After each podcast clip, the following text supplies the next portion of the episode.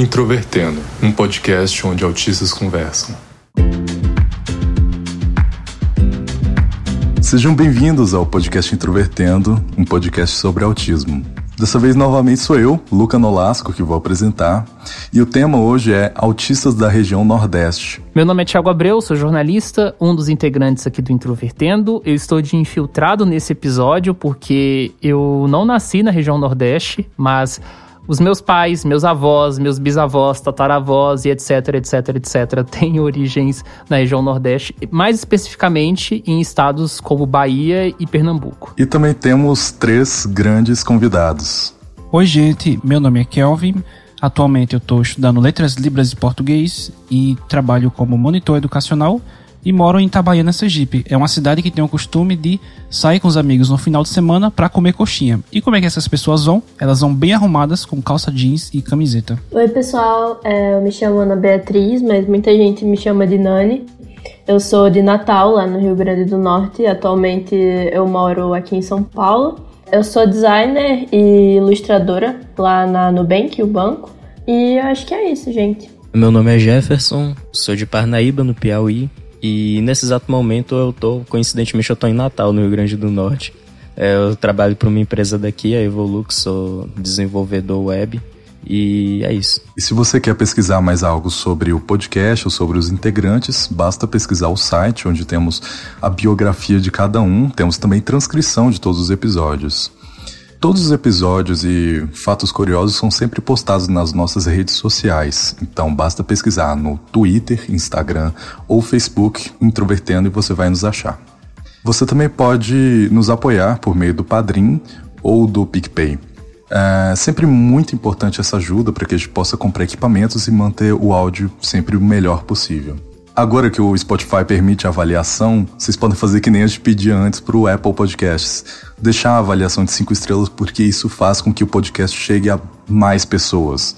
É sempre bom compartilhar também, porque qualquer tipo de reconhecimento por populações abrangentes ajuda. O Introvertendo é um podcast produzido pela Superplayer and Company e feito por autistas. Quando a gente fala sobre regiões do Brasil, até no último episódio da semana passada sobre região norte, o pessoal fala muito da região nordeste e da região sul como aquelas que têm uma cultura muito forte, é, como se fossem quase unidades. E no autismo, a gente também tem aquela questão de ser autista com uma identidade. Aí eu queria saber de vocês o seguinte. Vocês se sentem contemplados pela imagem que a gente tem culturalmente do nordestino? Vocês se veem dessa forma ou vocês acham que é uma coisa muito mais heterogênea? A gente tem é, toda uma problemática em relação a, a, esse estereótipo que nos é dado, né? Como nordestinos e tudo mais. Tipo, não é porque você é nordestino que você vai andar com chapéu de cangaceiro ou sei lá, porque você vai gostar de cactos ou coisa do tipo, sabe? Juliette. Mas. sim, a Juliette.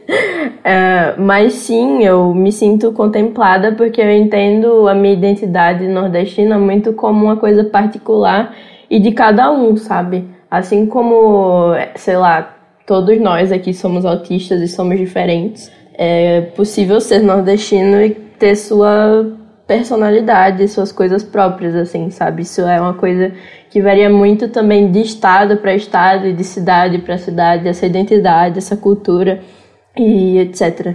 Bem, eu moro aqui na região de Sergipe, por esse fato eu sou nordestino, mas pelo fato de eu não ter muito contato social com as pessoas e também com contatos pela internet, pelo mundo, para entender sobre a cultura, eu acabo tendo poucos conceitos sobre a região Nordeste eu acabo tendo mais é, estereótipos. Por exemplo, o que é que eu sei da Bahia? A Bahia tem a carajé, tem a cultura afro-brasileira, questões de capoeira, a cultura negra muito prevalente. O que eu sei de Pernambuco? Tem frevo. Alagoas tem o cangaço. É, o que é que mais proeminente aqui no Nordeste? Tem a seca e a caatinga, as praias. O meu conhecimento sobre o Nordeste, eu vou absorvendo aos pedaços. E eu acabo não me sentindo tão, tão nordestino porque eu não conheço essas coisas. Por exemplo, mais coisas, olha. Quais são os povos que influenciaram a cultura dos estados? Porque para eu me sentir fazendo parte de uma região, eu tenho que conhecer a cultura. E também tem a questão, quais são as tribos indígenas? porque os indígenas estão há mais de 500 anos aqui no Brasil e é fácil fingir que eles não são nordestinos, mas talvez eles tenham sua opinião própria sobre isso. Mas por questões regionais de localização, tem muitas tribos e comunidades aqui dentro do Nordeste e eles também são pessoas da comunidade. Olha, tem outras coisas também que eu não me sinto como nordestino, porque eu não conheço a variação regional de cada um. Ou eu não uso, porque eu quero ter um vocabulário diferente, isso já é de criança meu. Eu tenho um vocabulário próprio, falando, eu falo de maneira formal, já é, meu jeito é esse. E tem muitas expressões, regionalismos, manias, gírias que eu evito. Na questão de, por exemplo, que tipos de comida, aí é que é coisa para eu não conhecer mesmo. As comidas como mandioca, nhame, ou como chama, é chamado também de macaxeira, elas têm origens indígenas. Mas e as origens nordestinas? Por exemplo, a carajé. A carajé eu sei que é da Bahia, que tem essa sua origem. E o cuscuz? E o sururu? E o mocotó? E essas coisas. E quais são os principais rios do Nordeste? Ah, tem o rio, rio, rio São Francisco, eu conheço. Então eu vou juntando essa junção de fatores e eu vou vendo que eu não sei de nada do que está acontecendo aqui no Nordeste. Eu só sei apenas conceitos genéricos. E tem uma música da Elba Ramalho chamada Nordeste Independente.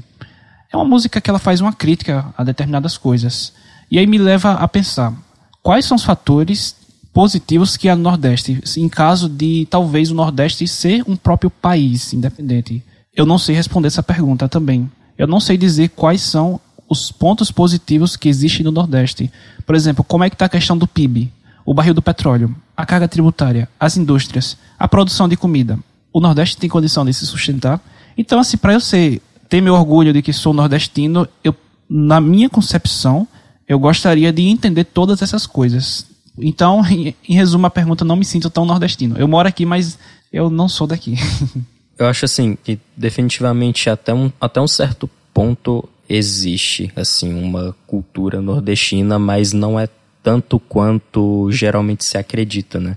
Eu tô podendo é, verificar isso, né, assim, em primeira mão, porque é a primeira vez que eu tô passando assim é, um tempo em um, em um, outro estado do Nordeste, né? Eu sou do Piauí, agora eu tô passando uma semana aqui no, em Natal, no Rio Grande do Norte.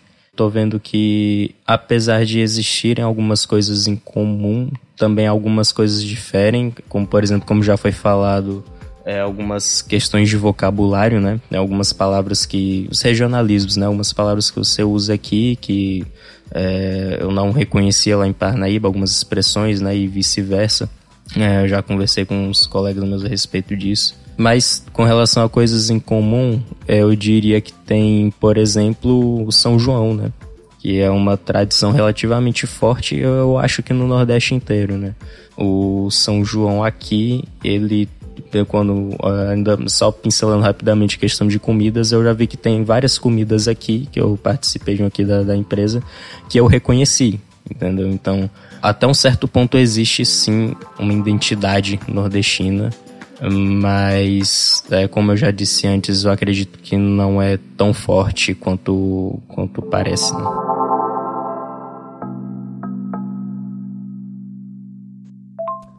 Olá, boa noite pessoal do Introvertendo. Meu nome é Gabriel, eu tenho 24 anos, fui diagnosticado neste ano de 2022 com autismo, mas tenho suspeitas por conta da terapia desde o ano de 2020. Eu sou de Salvador e eu morei lá até os 17 anos, depois morei um ano na cidade de Fortaleza, no Ceará, e estou há seis anos na cidade de Campinas, em São Paulo. E o que eu posso dizer é que morar nessas três cidades foi bem diferente, assim, principalmente em relação à minha sensibilidade ao clima. Eu tenho uma sensibilidade muito grande ao calor, que me incomoda bastante, e ao mudar para Fortaleza eu achei mais quente do que Salvador, e ao mudar para Campinas eu achei um clima um pouco mais ameno em relação às outras duas cidades. E é isso que eu posso contribuir. Obrigado. Boa noite. Olá, meu nome é Irene, eu sou de João Pessoa, Paraíba. E eu queria reclamar que eu acho o clima daqui muito capacitista, cara, porque não dá, a hora tá chovendo, a hora faz calor, eu não consigo me planejar para saber com que roupa eu uso para me preparar pro frio ou para me preparar pro calor. E aí eu vivo tendo crises sensoriais também por causa do frio e de calor. Então, é isso. Gostaria de reclamar com a prefeitura para mudar o clima de João Pessoa. Como vocês já, já trouxeram aqui que cada estado tem sua cultura local e existe diferença enorme. Se você atravessar a linha de dois, três estados, você está em um lugar irreconhecível. Também existe a questão de que é sempre reforçada a diferença entre a região do sertão e a região litorânea. Como que vocês veem essa diferença? Vocês consideram mais de um lugar, mais do outro? Como é que é? Então, a minha experiência ela é muito mais de litoral do que de sertão. Natal é uma cidade litorânea, assim, você sai de casa, pega um ônibus, cinco minutos você já tá na praia. Mas eu também tive muita experiência de sertão, porque grande parte da minha família vem da parte do sertão do Rio Grande do Norte. E até puxando também aquele gancho do que eu estava falando sobre essa problemática de estereótipos e tudo mais, eu vejo que no Brasil é muito mais difundida como cultura nordestina a cultura do sertão, assim. E às vezes o pessoal faz até piada com isso, tipo, eu lembro que na época do Big Brother, da, da Juliette, né, e tudo, o pessoal usava muito do fato de que ela pegava esses estereótipos para se promover e tudo, para ver ali uma oportunidade de ser xenofóbico, sabe? E isso foi uma coisa que me pegou muito, assim, por uns meses. Até porque eu tenho muitos amigos e conheço muitas pessoas que estão no eixo sul-sudeste, assim. Então isso foi uma coisa que me pegou muito na época. E eu vejo que as pessoas acham que às vezes esses estereótipos é, do cangaceiro, etc., não representam as pessoas do Nordeste. Eu acho que esses estereótipos, esses estereótipos eles não representam as pessoas num todo, mas existem aquelas pessoas ali que estão representadas por aquilo, sabe?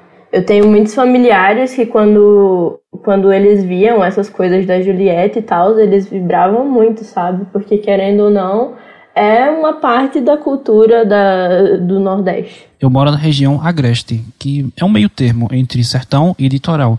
Então eu pego um pouquinho de cada. Só que aqui eu não consigo perceber tantas características assim que fica bem diferente assim, que a região daqui ela se destaque tanto o agreste. O agreste eu não enxergo dessa forma, mas quando eu vou, por exemplo, para o sertão ou para o litoral, eu fico muito impressionado e aí nesse momento as minhas características de autismo ela ficam em evidência. No agreste eu não vejo tanta coisa assim, pelo menos não que eu esteja percebendo. Mas vamos lá, por exemplo, no sertão, a cor vermelha do solo eu acho muito bonita ela e o engraçado é que eu começava a falar com os meus amigos sobre a cor vermelha do solo, com, com hiperfoco, com muita intensidade. Só que meus amigos começavam a dar risada, assim, falar. Que assunto mais aleatório é esse para estar tá conversando? Só que eu, eu achava interessante isso, a cor vermelha bem forte e bonita. Era dessa forma que a cultura daqui estava ligada com o meu hiperfoco. Mas tem outras coisas. Ah, o sertão só tinha então mandacaru. Não, lá não só tinha isso. Dependendo da época do ano, lá tinha milho, tem uma produção muito grande de milho aqui. Mas, no geral, assim, eu não sou muito amante do sertão, prefiro mais a região litoral. Por causa da fresca, assim, tem muitas coisas, região mais agradável de temperatura. Na região litoral também tem mais mangaba, coqueiros, tem vários tons de verdes diferentes. E essas coisas eu gosto de pesquisar, faz parte do meu hiperfoco também. O turismo é uma coisa que é muito proeminente lá. É, é muito costume, existe muito a questão de bonecos e artesanais. É uma, um ambiente totalmente diferente do sertão. O sertão ele é mais uma coisa mais isolada pela maneira como funciona aqui em Sergipe. E outra coisa que está envolvida com o meu hiperfoco também a cor da areia da praia, que é uma cor bem específica. A textura também é bem agradável. Também o barulho das ondas do mar é bem relaxante. Se fosse para preferir, eu preferia morar no litoral, mas a minha experiência no geral é na região agreste. Isso me lembrou algumas experiências que eu já tive na com a minha família, que é lá do sertão também, porque realmente tem isso, né, do solo, essa diferença do solo. Eu acho que para pessoas neurotípicas não é uma coisa que elas percebem muito, mas pra gente é uma coisa que chama bastante atenção, porque eu lembro que no sítio quando eu ia, o chão de lá é todo de barro, assim, né? E tem e tinha muito, muito formigueiro, assim, lá no local. E aí nisso eu comecei a ter um hiperfoco em formigas e formigueiros e era um sonho assim para mim ter um formigueiro artificial em casa.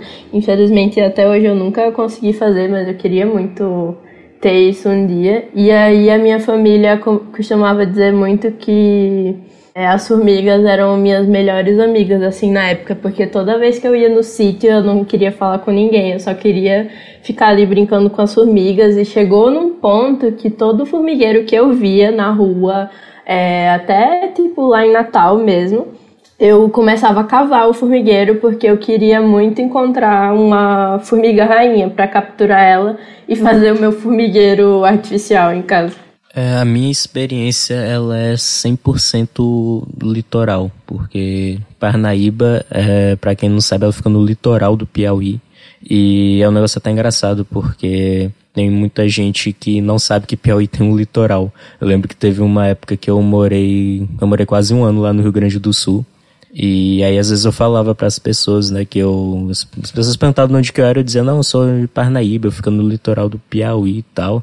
E aí eles respondiam: "Pô, mas Piauí tem litoral?"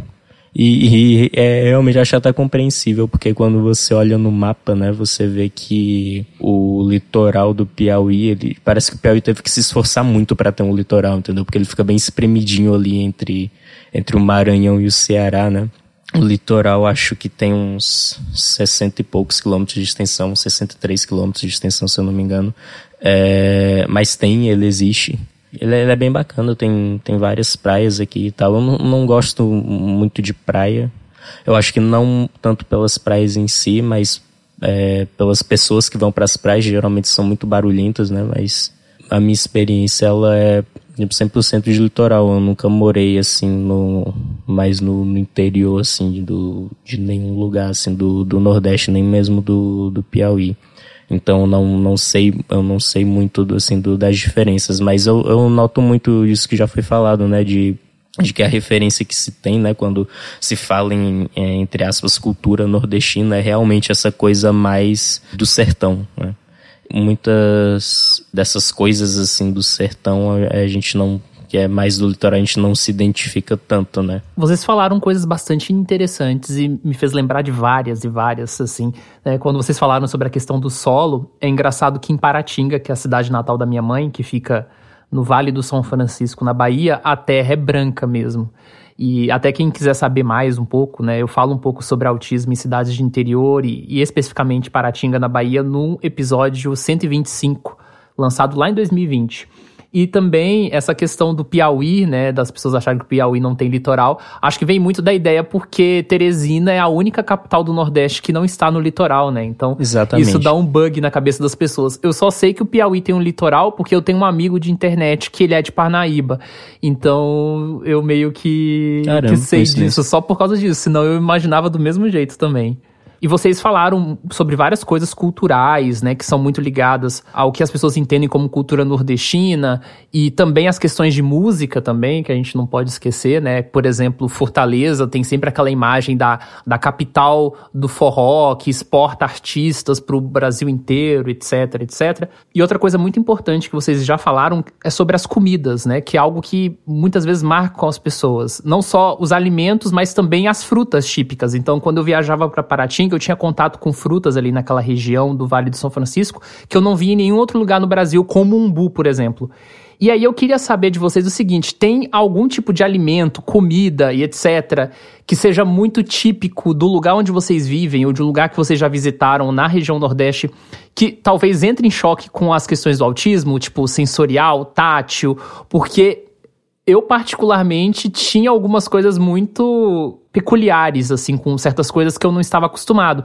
E sem falar que também no interior tinha muito aquela questão é, das pessoas terem certas gírias e certas piadinhas, assim, que eu, que vinha, por exemplo, da parte urbana de outro estado, não conseguia pegar muito. Como é que é isso para vocês? Aqui no meu caso, na questão da comida, tem vários tipos de comida que a aparência dela não me dá apetite. Na verdade, apesar de eu gostar do gosto, eu não gosto da aparência da comida. Por exemplo, tem o sururu. Ah, o gosto é bom, mas eu, eu não gosto muito da aparência das cores. Não só isso, mas tem outras comidas como vatapá, mocotó e pirão, que eu, eu não gosto muito dessas comidas. Eu, eu não sei, a pessoa parece que fez com desgosto a comida, assim, brincadeira, claro mas a aparência não colabora nesse momento. Não sei se vocês têm esse mesmo problema. Mas tem outra questão, por exemplo, no acarajé, eu gosto do acarajé, mas quando eu vou comer ele, é a única comida que eu, eu como todo sujo. Assim, parece que eu sou uma criança. Porque eu sujo as mãos todas, eu sujo a boca, e não é só a boca pouca coisa, não, é quase de chegar ao nariz. Porque o jeito como ele é feito, é, preparado, já é para você se sujar mesmo. Eu gosto de comer essas comidas, mas nesse momento eu acabo tendo um. É aquele desconforto sensorial. Mas tem outros costumes aqui também, por exemplo, aqui na, só na minha cidade tem um, uma chamada Festa dos Caminhoneiros. Para quem não sabe, essa festa ela possui a mistura do fator religioso, na imagem do Santo Antônio, e tem a outra junção, que são os caminhoneiros, porque aqui é conhecida a cidade como a capital nacional do caminhão. Eles vão estar tá saindo visitando, quer dizer, vão estar viajando de caminhão, buzinando pela cidade durante um dia específico. E agora se imagine, lembrando que aqui é a capital nacional do caminhão, aqui na minha cidade. É cheio de caminhão buzinando para tudo que é lado. Eu já não gosto de pessoas falando alto, quanto mais o caminhão buzinando. E no caso de outras questões regionais, como expressões populares, eu fiquei pensando nisso e eu não tenho nenhuma dificuldade, pelo menos não que eu perceba, em entender as expressões populares. Por exemplo, quando as pessoas usam uma expressão de é, você está muito avexado, por exemplo. Essa expressão, eu não sei a palavra, o que é que significa a palavra avexar, mas eu consigo entender o sentido. Você está muito apressado pelas minhas contas. Pela, pelas minhas contas, eu acho que significa isso nesse contexto. Mas eu não sei o que é que significa avexar. Eu não sei o significado específico de palavra por palavra. Mas da frase, no contexto, o sentido, dá para entender. No meu caso, eu acho que eu nunca tive muita questão com desconforto visual, com comidas e essas coisas. Eu acho que é mais sobre cheiro e sobre textura também. E eu percebo que na região Nordeste tem muita, muita variação de comida com carne, assim. Carne é uma coisa que as pessoas gostam muito de comer e em muitas variações, assim. Tem, por exemplo, o prato buchada que é, são as vísceras, né, do bode e tudo. Isso é uma coisa que eu nunca consegui comer, porque, primeiro, o cheiro, e segundo, porque eu imagino muito borrachudo, assim, então eu não. Eu sinto que eu não conseguiria comer. Inclusive, eu tô até tentando diminuir o meu consumo de carne, porque eu percebi depois do meu diagnóstico todo o desconforto que eu tenho em comer carne ou coisas do tipo. Eu não tenho, assim, não tenho muito muito problema com questões sensoriais, então acho que eu vou falar é mais coisa de, de gosto mesmo. Tem um, um prato que o meu pai gosta muito de comer, é panelada, o nome, que, que é bem parecido com o que a Ana falou com relação à buchada, que tem um cheiro muito ruim. Panelada tem cheiro de esgoto. E eu não sei como é que alguém consegue comer aquilo ali. Eu já comi uma vez e por algum motivo o gosto não é tão ruim assim. Mas o cheiro, tipo, eu, não, consigo pensar assim, nossa, que vontade de comer uma panelada toda vez que eu sinto o cheiro, né? É muito contraintuitivo para mim. Questão de fruta também, eu, não, eu não, não gosto de fruta, eu não costumo comer fruta. Porque a maioria delas eu acho que tem uma textura assim que eu simplesmente não gosto, acho desagradável. E também porque fruta geralmente traz surpresa desagradável, né? Você nunca sabe se ela tá boa por dentro, se ela não tá, ela nunca é um negócio consistente, né? Então, tem várias frutas assim que o pessoal gosta de comer que são bem típicas aqui. Acho que uma que é bem comum no Nordeste todo, que também é comum em Parnaíba, é o caju, né? É, o pessoal gosta de fazer doce também, doce de caju e tal. Eu não, não gosto também de comer essas coisas, porque acho que também é por causa da, da textura. E, mas é basicamente isso, não tem muito relato assim com relação à comida não. E nem com, com expressões, né? Expressões, acho que é meio que o que o Kevin falou, é a gente pela convivência, né, a gente vai aprendendo meio que por osmose. A gente sabe assim, pelo contexto a gente consegue entender o que é que elas significam e aplica mesmo também no dia a dia. Mas não é assim tão tão, tão difícil pra gente que sei lá, nasceu e foi criado aqui, não é tão difícil entender não. Eu sou de Tocantins, mas boa parte da cultura tocantinense vem de, do Maranhão e da Bahia. Tanto cultura regional de dança, música, como cultura gastronômica. Tendo dito isso, eu sou extremamente sensível a cheiros, então boa parte das comidas eu não consigo comer. Todas essas que você mencionou, minha família gosta e faz e tudo mais, eu não consigo comer nenhuma. então, é, eu espero que vocês não se sintam mal por não gostar de buchada às vezes por conta do cheiro, porque, bom, eu também não gosto.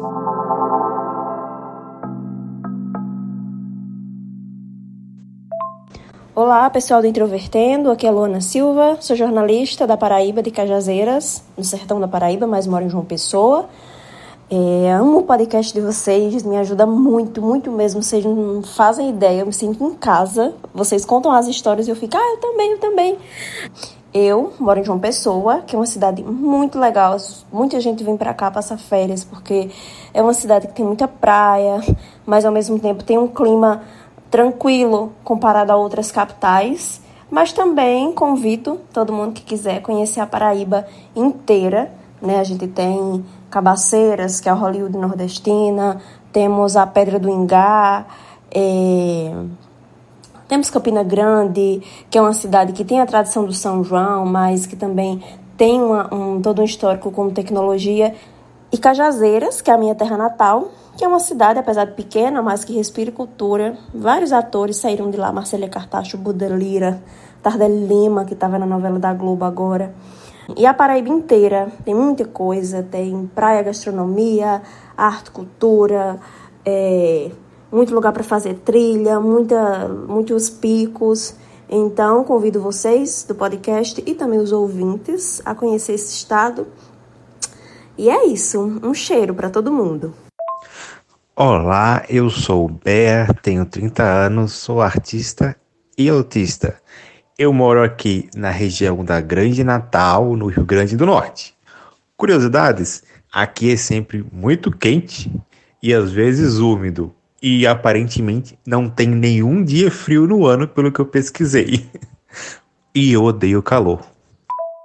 Tendo tudo isso sido posto sobre a questão cultural, sobre relacionamento disso com autismo e tudo mais, como foi para cada um de vocês conseguir o diagnóstico? Vocês tiveram que ir atrás disso? Conseguiram por coincidência?